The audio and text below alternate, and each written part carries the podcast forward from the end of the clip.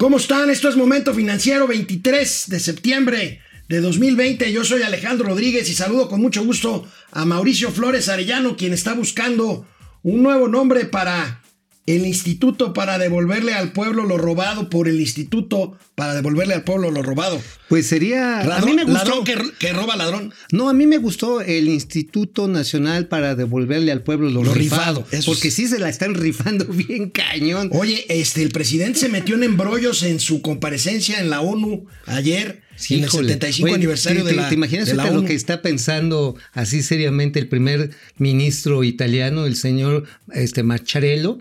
Debe estar diciendo, por camisera, ahí hablando, parlare del duce. El, el, duche, el duche mérito. El duche mérito de las Américas. Híjole, qué horror, qué horror. Hoy se cumplen seis meses de que inició el confinamiento del que todavía no salimos completamente aquí en, la, en, mm, el país. Aquí en México, no creo. Pronto no. no pues, Empezamos. Esto es Momento Financiero. El espacio en el que todos podemos hablar. Balanza comercial. Inflación. Evaluación. Tasas de interés. Momento Financiero. El análisis económico más claro. Objetivo y divertido de Internet. Sin tanto choro. Sí. Y como les gusta. Peladito y a la boca. Órale.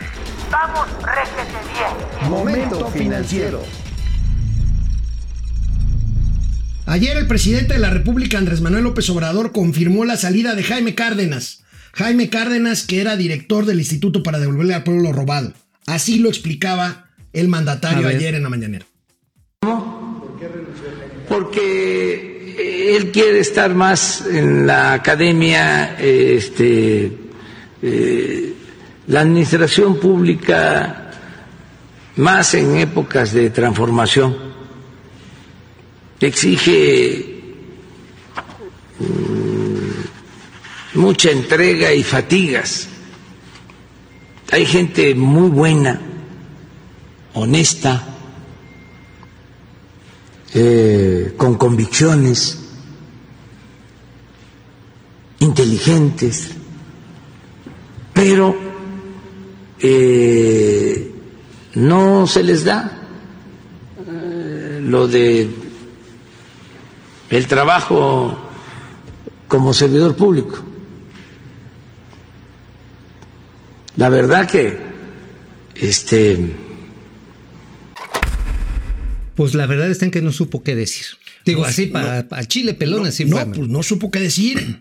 Y sobre todo porque después se conoció el texto la carta. de la carta, una carta muy fuerte renuncia de Jaime Cárdenas. Bueno, no, no fue escandalosa como otras, pero fue muy contundente. No, muy contundente porque está hablando de corrupción y está hablando de corrupción ya en este gobierno. Ya no se vale que digan que era corrupción del SAE. Seguramente fue Calderón el que llegaba ahí con su desarmador y le botaba las joyas de la corona. ¿Por qué no vemos el texto de la carta de, eh, de Cárdenas, de Jaime Cárdenas? Ahí está, una larga carta en donde dice todo lo que hizo ahí durante pues casi tres meses de gestión, pero, pero durante la cual también, amigo, eh, habla de corrupción, de deudas con proveedores, de que no hay dinero para pagar liquidaciones en Ferronales y en la Compañía de Luz y Fuerza del Centro, de manipulación de subastas.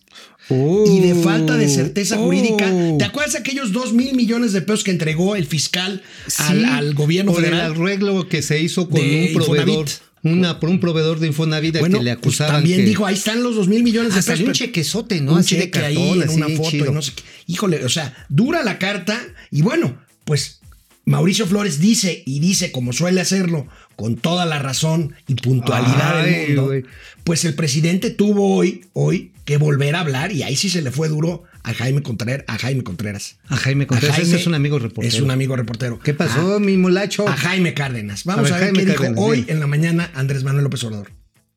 Todo lo que estás diciendo, ya ese señor no puede estar aquí en el gobierno. Pero hay que este, saber, hay que investigar. Ofrecemos eso. Voy a pedir información, pero no queremos este, tener eh, malos eh, funcionarios. A ver, quiero decirles, perdonen ustedes, este, este video, este video, esta parte del presidente se refiere a Ramón García Gibson, que aquí en Momento Financiero documentamos que era funcionario de HSBC cuando el escándalo de lavado de dinero Sí, pero y que después se fue al SAT. Hoy le preguntaban al presidente y dijo eso. No sé si tenemos el video en donde se refiere a, a Jaime, Cárdenas. Que ese. Uh. ¿Sí lo tenemos por aquí? A ver. A ver. Bueno, si no lo tenemos, pues mira, el hecho es, y es ineludible, que esta carta, con lejos de ser de las más graves, de la ser de las más duras que ha habido algunos otros este, funcionarios públicos, sí es puntual en de decir, aquí los ratones se están solazando con el queso. Sí. En ese- así, así están así. Bueno, sí tenemos una disculpa, por favor. Este es el video ver que si se lo refiere borran, señores. a Jaime Cárdenas. pues eh, limpiar, eh, que era lo que tenía que hacer este Jaime, pero este no le entró. Ayer hablábamos de que para ser servidor público, sobre todo en un proceso de transformación, pues se requieren ganas para todo en la vida, se necesitan ganas, convicciones y arrojo y no rendirnos.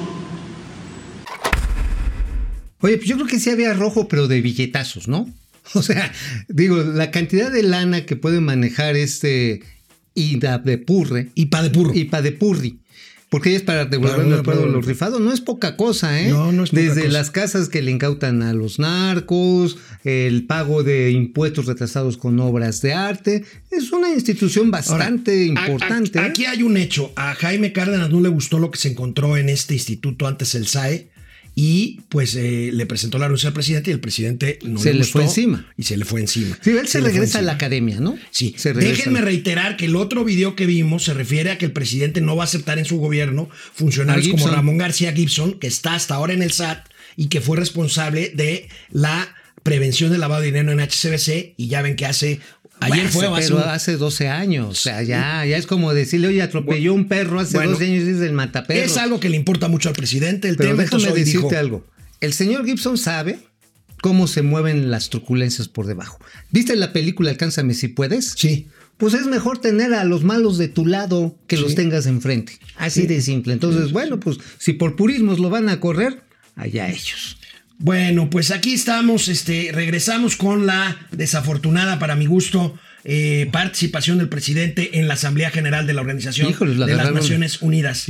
Una pausa y regresamos aquí a Momento Financiero. Ayer, amigos, se celebraron los 75 años de la Organización de las Naciones Unidas, esta que nació al término de la Segunda, Guerra, Mundial, precisamente para buscar un mecanismo multilateral de, de solución, de cooperación, de, con- de- de solución de Para controversias. recuperar al mundo después de una guerra mundo devastadora. una guerra devastadora, Hay exactamente. que recordar que también ahí fue el caldero del llamado Plan Marshall. El Plan Marshall para la que- reconstrucción. Que inyectó en aquel entonces un dineral, 12 mil millones de dólares a la reconstrucción de Europa, que traccionó buena parte de la economía mexicana. A eso se debió el llamado milagro mexicano. Así es. Otra vez los gringos, como ahorita, nos rescataron, porque la economía mexicana estaba del perro. En Sí, los sí, 30, sí, sí, 38 estaba para chillar. Sí, México fue un gran apoyo para una economía que se había basado en la guerra en los años anteriores en Estados Unidos. Mandando bueno, trabajadores. Así es, mandando los famosos trabajadores que ahora por ahí estaban reclamando algunos derechos. Hace Sí, a mi poco, en papá, fin. que en paz descansa, nunca le dieron su liquidación. ¿En serio? Sí, no, nunca. Bueno.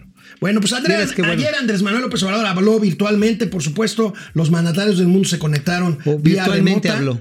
y es le echó el rollo de la cuarta transformación. Fue como una mañanera Internacional. internacional. Habló de economía ante la ONU. Vamos a ver. Lo que más nos importa es salvar vidas. Se va avanzando. Y también en lo económico. Porque no aplicamos la misma estrategia de siempre, de endeudar al país,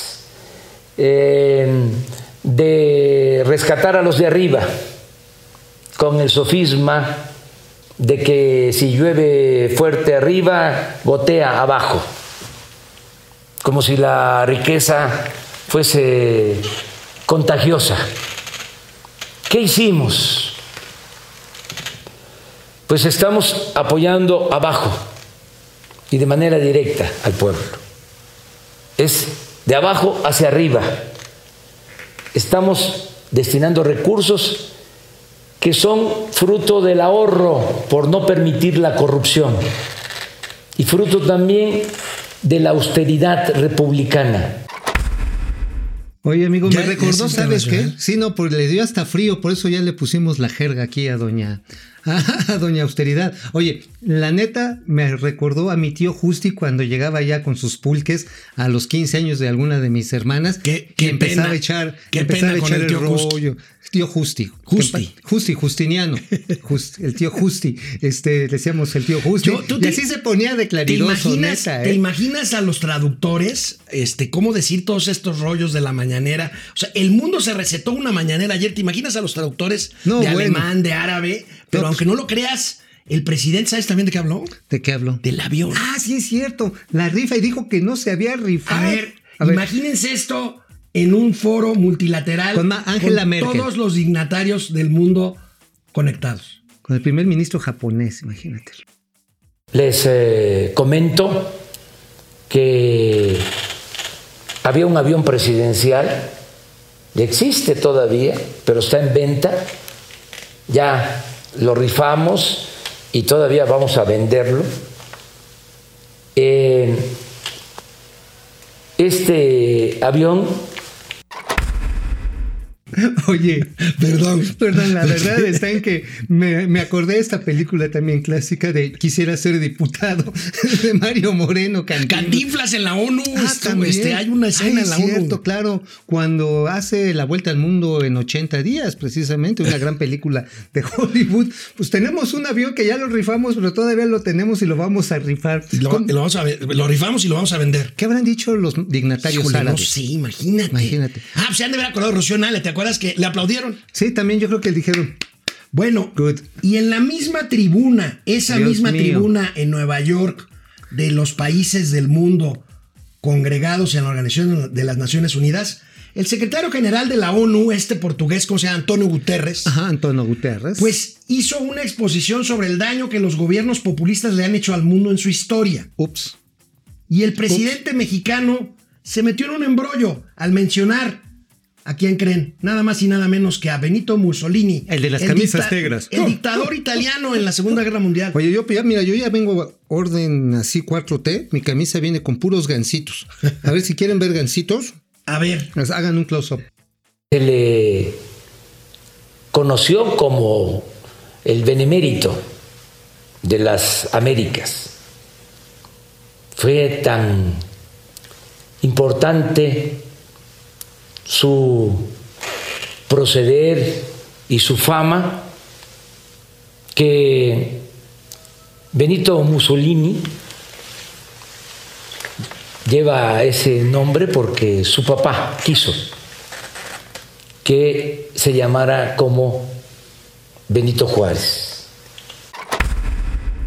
¿y tú te A llamas. Mauricio por Mauricio Garcés? No, yo me llamo Mauricio porque así fue el día de mi onomástico. Así, ayer. ah, sí, cierto. Ayer el era 22 fue el día de los San No, Mauricio. Ya fuera de Pero relajo, ya perdón. los gancitos. Creo, creo que estamos haciendo más sorna de una cosa, de una cosa seria. Mira, en Twitter yo ayer participé en un debate en donde me decían, oye, pero esa anécdota sí es cierta. Sí, sí, es cierta. ¿qué chinga El le pararon el a Benito Juárez? El tema no es si es cierto la anécdota o no. Estás parado en un foro multilateral creado justamente al término de una guerra en donde este hombre fue protagonista Brutal. del eje fascista Brutal. que fue derrotado. Pues Ah, brutalmente. Es, es- es Hay que recordar cómo muere este Benito Mussolini junto con su amante. El pueblo romano entra al palacio de gobierno, los saca, los asesina y los cuelga en la plaza principal. Pero además, amigo, Como cerdos, ¿eh? Benito Juárez peleó, peleó durante toda su vida justamente contra lo que representó después Benito Mussolini y Adolfo Hitler en la Alemania nazi. Exactamente, la intolerancia y Yo, el a mí me parece muy desafortunada, desgraciadamente,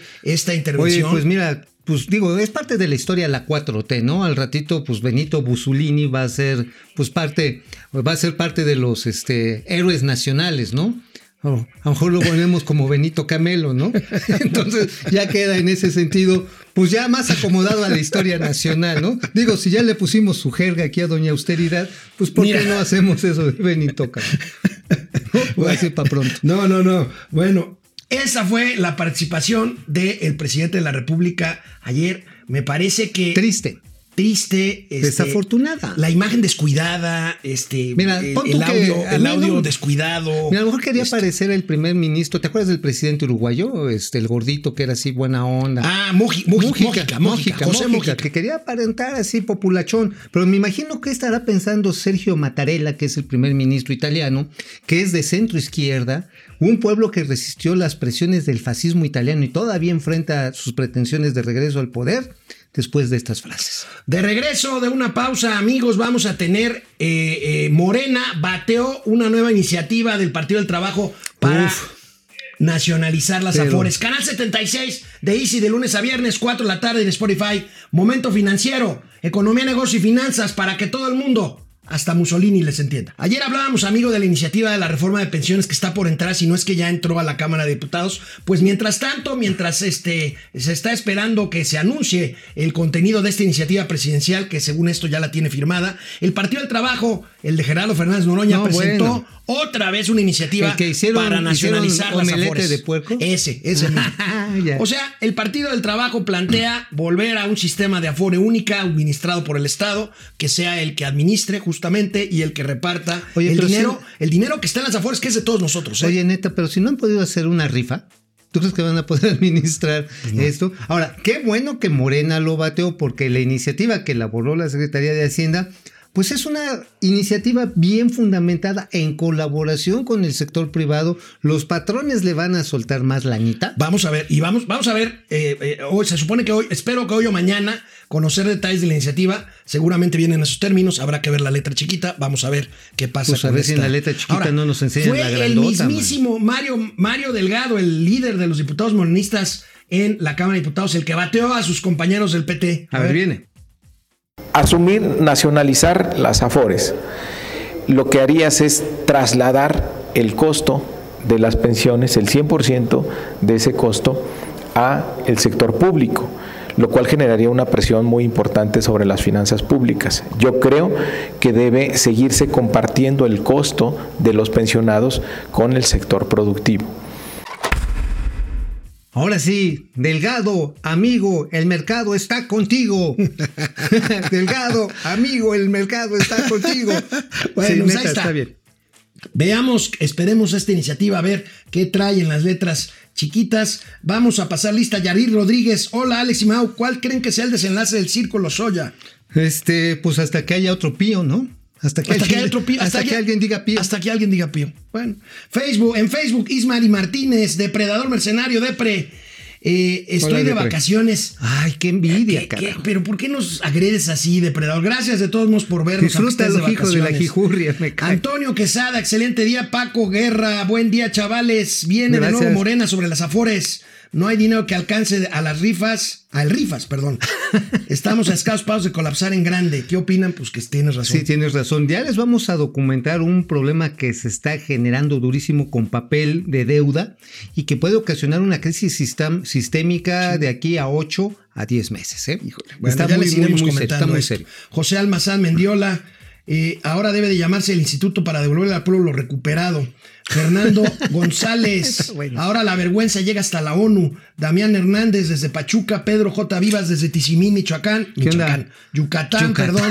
Perdón, Tizimín, Pedro. Yuca- Yucatán. Ya nos hicimos michoacanos. Francisco García, no hay día que no haya una mala noticia en el gobierno de México. Jorge Miranda, ya nos dimos cuenta, la estrategia ha generado más muertes por delincuencia organizada, más muertes por incompetencia de COVID, más desempleo por no apoyar empresas, menos inversión y economía en picada. Oye, por cierto, nada más, el acuerdo este que está asumiendo la Comisión Reguladora de Energía, cuidado, ¿eh? Porque está asumiendo los lineamientos de política energética de este gobierno y prácticamente es aniquilar la competencia para Oye, Pemex y CFE. Pero eh, hay una noticia en contraparte a lo que me estás diciendo. Estaba yo leyendo hoy en la mañana que un juez federal otorgó el amparo interpuesto por algunas empresas Ajá, las fotovoltaicas. las fotovoltaicas para detener cualquier reforma energética del gobierno actual que deje a un lado las energías renovables. Pues Esa es una buena vez, noticia. No, después de todo, la Suprema Corte de Justicia, el Poder Judicial sigue siendo un balance Y- y importantísimo. tiene que seguir siéndolo como No, el pues INE, ¿por qué crees que les México? aventaron la manzana envenenada para que digan que no se procede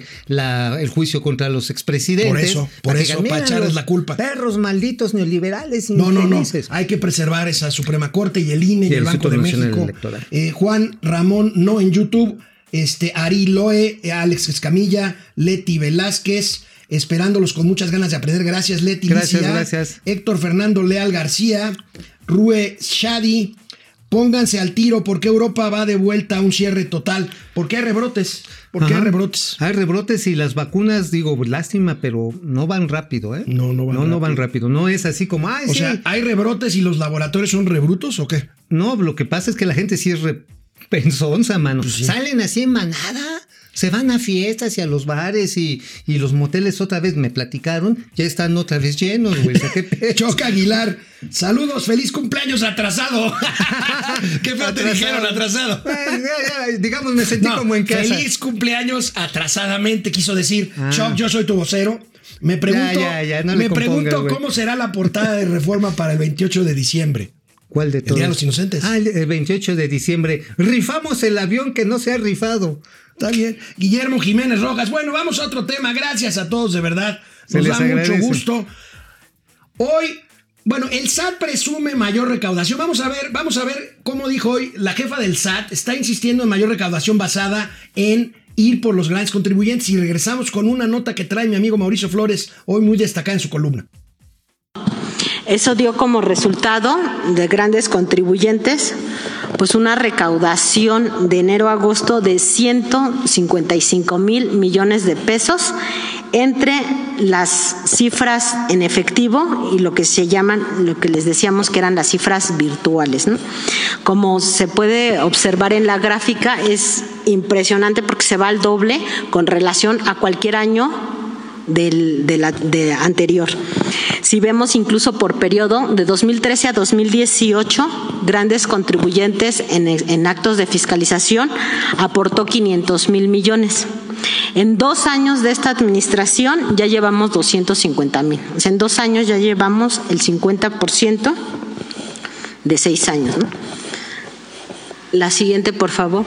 Bueno, pues sí, a los grandes contribuyentes les van a seguir apretando las, las teclitas. Pero no que no iba a haber nuevos impuestos, porque tú hoy en tu columna, y la vamos a ver aquí desplegada, tu columna en el periódico güey. La Razón. A ver. Está muy buena, amigo. ¿Por qué no nos explicas lo que significa aumentar 56% el cobro anual de derechos del espacio Mil- radioeléctrico? Mil millones de pesos por el uso de internet y de telefonía móvil. ¿Quién va a pagar esa lana? Pues ¿quién crees que vamos a hacer todos nosotros? Los usuarios. Los usuarios y también Y la con inversión. esto planea recaudar el SAT mil millones, de, pesos. Sí, se aumenta el cobro del derecho de uso, le afectan a América Móvil, a AT&T, le afectan a Total Play, a todo. a- a ¿Y cuál sería la maroma para justificar esto de que no es nuevo impuesto? Pues de que simplemente se está ajustando. ¿Te acuerdas que así antes decían, no, no, no es aumento de impuestos, es un ajuste? Es como, no es inundación, es encharcamiento. Este, pues más o menos, ¿no? O sea, es un anegamiento así.